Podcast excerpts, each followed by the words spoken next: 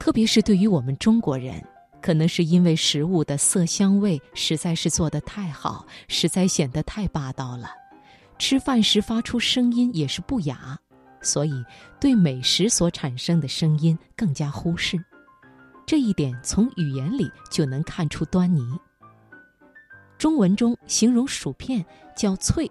形容花生米叫脆，形容吃新鲜生菜也叫脆。而在英语里，下意识就会使用三个不同的单词，分别形容这三种食感。而脆这种食感，在文明开始之前，对于人类生存是异常重要的，因为它代表着水果蔬菜的新鲜程度。如今，脆已经不仅仅存在于新鲜蔬果，也可以存在于炸得香喷喷的鸡皮、新鲜的油条等等。我们可以想象一下，吃下一口薯片，要完全不发声音的吃掉它们，这是个不可能完成的任务。当然，你要是一直含着把它们弄软，我也无话可说。但实际上，脆的这个食感在很大程度上是靠听的，这一点很好测试。给蒙着眼睛的受试者喂薯片。在完全隔音的耳机里播放不同脆度的薯片咀嚼的声音，然后给这片薯片的脆度打分。吃同样一片薯片，如果听着是软乎乎的声音，与听着咔咔咔咔薄脆的声音相比，后者会明显感觉更脆一些。在不事先告知的情况下，所有的受试者都以为吃到的薯片是来自不同牌子的。不仅如此，通过调节你听到自己吃薯片所发出声响的音量，就能够让你明显感觉到不同。而把薯片换成苹果，也会产生类似的结果。从牛津大学著名认知神经科学家查理斯彭斯教授那里听到过一个令人印象深刻的例子。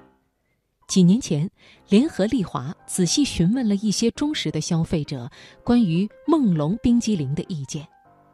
很多反馈者说，当吃到这种有着巧克力脆皮的冰激凌时，会有巧克力皮掉在地上或是落在衣服上，非常令人困扰。于是，梦龙的食品开发团队便通过调节配方，使得巧克力皮能够更好地粘在里面的冰激凌上。然而，当这个经过改良的新产品上市后，销量不增反降，开发团队百思不得其解：不是解决了消费者最大的困扰吗？怎么反而适得其反？通过更加全方位的客观分析，梦龙团队发现，原来是因为调整了脆皮和冰激凌之间的粘度，之前那种非常醒目的巧克力脆皮裂开发出的咔嚓声消失了。而这个咔嚓声是梦龙冰激凌的标志性特征，它增强了对巧克力脆皮的感觉。即使消费者本身并没有注意到这一点，也没有告诉市场研究人员。在了解了原因之后，梦龙团队连忙把配方调整回去，以确保这咔嚓声清脆而响亮。如今，梦龙冰激凌每年在全球售卖二十亿根。虽然每个国家都会有风味不同的甜美风广告，